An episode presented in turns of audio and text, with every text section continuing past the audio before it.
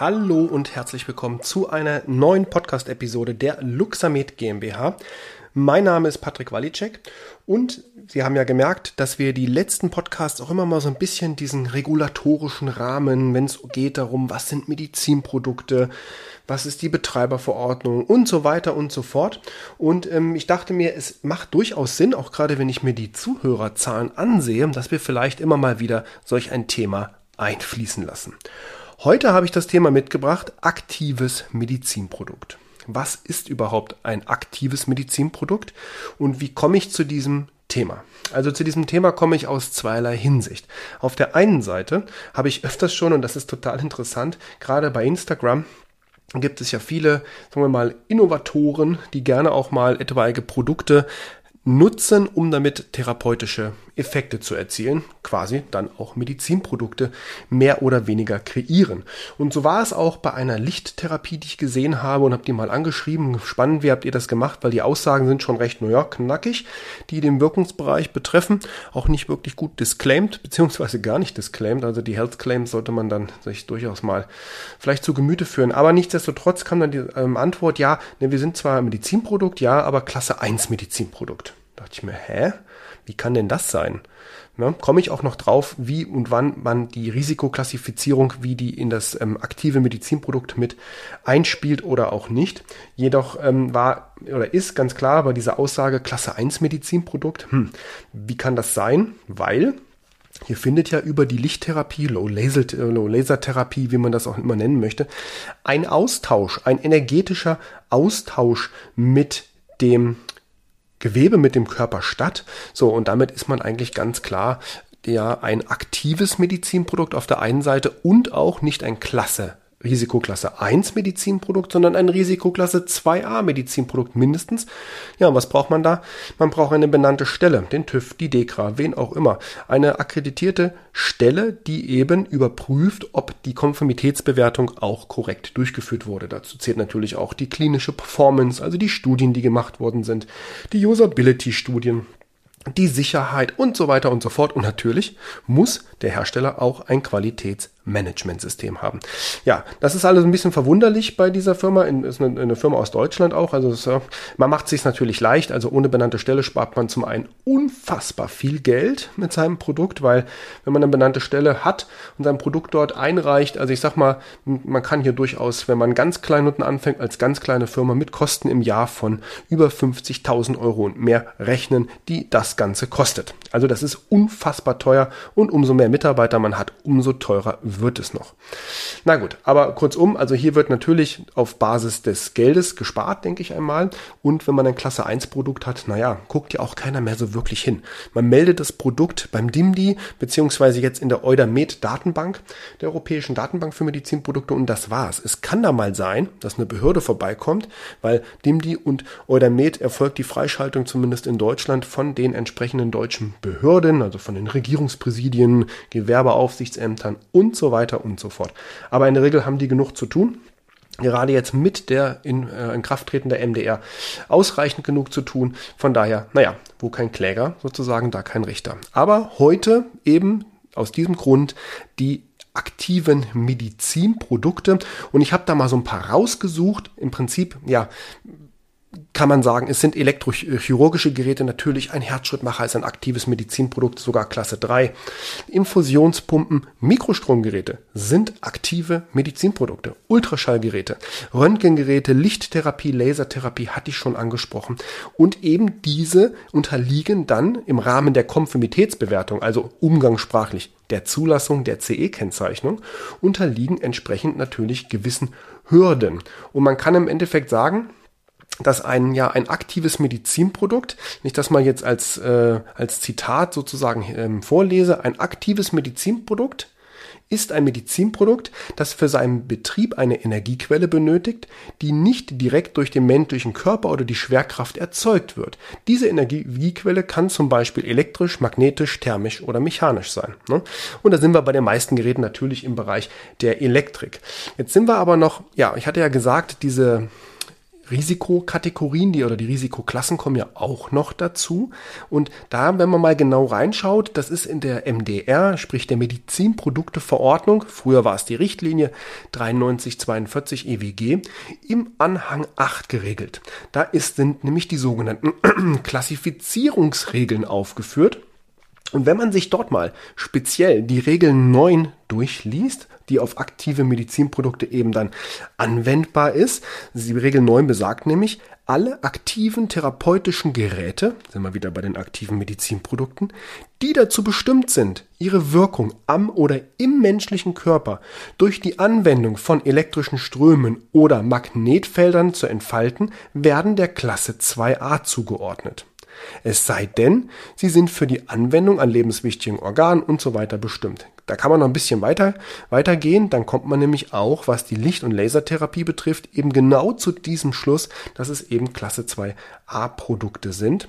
Und speziell bei uns natürlich die Mikrostromgeräte erfüllen logischerweise die Kriterien der Regel 9, da sie eben mit elektrischen Strömen, wenn auch nur mit ganz geringer Intensität, eine, Thera eine, Thera äh, eine therapeutische Wirkung, also einen medizinischen Einsatz wie Schmerzlinderung, Entzündungshemmung, Geweberegeneration und Verbesserung der Durchblutung erzielen. Und somit ist eben die Hauptwirkung durch die Anwendung der elektrischen Ströme am Menschen gegeben. Damit ganz klar natürlich zum einen aktive Medizinprodukte und zum anderen natürlich auch der Klasse 2a eingeordnete Medizinprodukte. Ja, zu dem ganzen Thema Licht und Laser, das ist, wird ja ganz gut gehypt derzeit. Das ist ja auch gut. Das sind sicherlich gute Geräte, die haben bestimmt auch eine sehr gute Wirkung. Man muss halt immer nur so ein bisschen schauen, denn auf der einen Seite ist sich leicht zu machen, zu sagen, ah, oh, nee, nee, wir machen lieber mal Klasse 1 oder wir sagen einfach, nee, nee, wir sind gar kein Medizinprodukt. Da gibt's auch welche. Das ist natürlich richtig spannend.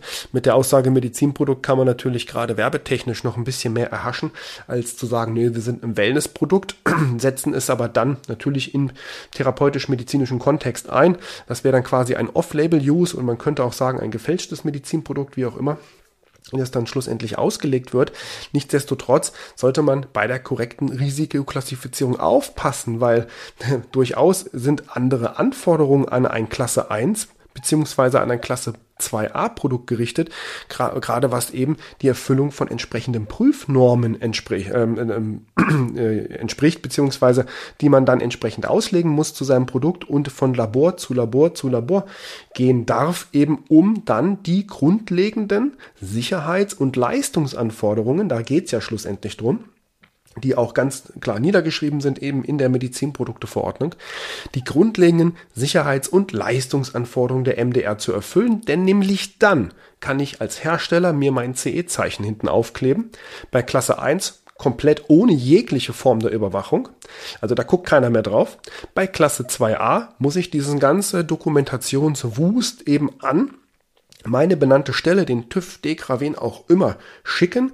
Da wird das dann durch die verschiedensten Fachabteilungen geprügelt. Da gibt's also eine medizinische Abteilung, da müssen also Mediziner sitzen, die dann eben die medizinischen Aussagen beziehungsweise die klinische Bewertung überprüfen. Dann haben wir natürlich die Sicherheit, das heißt, wir reden hier über die ähm, Sicherheit elektrischer medizinischer Geräte. Da gibt's eine Prüfnorm für, das ist die 60601-1 plus noch anhängende Normen, das darf man nicht vergessen. Grundlage ist hier immer der Stand der Technik und die am nächst anzuwendendste Norm muss ich dann auch mit einbeziehen. Bei den Medizinprodukten zum Beispiel gibt es eine, das ist die 60601-1-10, das ist eben die für Nerven- und Reitstromgeräte. Die Mikrostromgeräte sind jetzt keine Reitstromgeräte, aber in ihrer Anwendung eben tatsächlich adäquat. Somit ist diese Norm auch anzuwenden und muss mit in die Prüfung einfließen. Nur mal so als Beispiel. Übrigens für die Laser und, und nicht für die, wenn man sagt, okay, ich habe einen Laser, da gibt es eine extra Norm für, die weiß ich jetzt nicht auswendig, aber bei den Lichttherapiegeräten, da weiß ich, da gibt es nämlich die 60601-2-57. Ganz interessante Norm.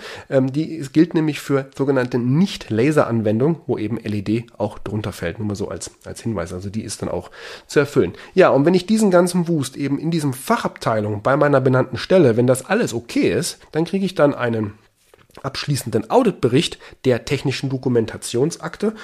Da kann man sich vorstellen, da liegt man mal schon so bei 5.000 bis 10.000 Seiten. Also das kommt tatsächlich hin, je nachdem, wie umfangreich das Produkt ist.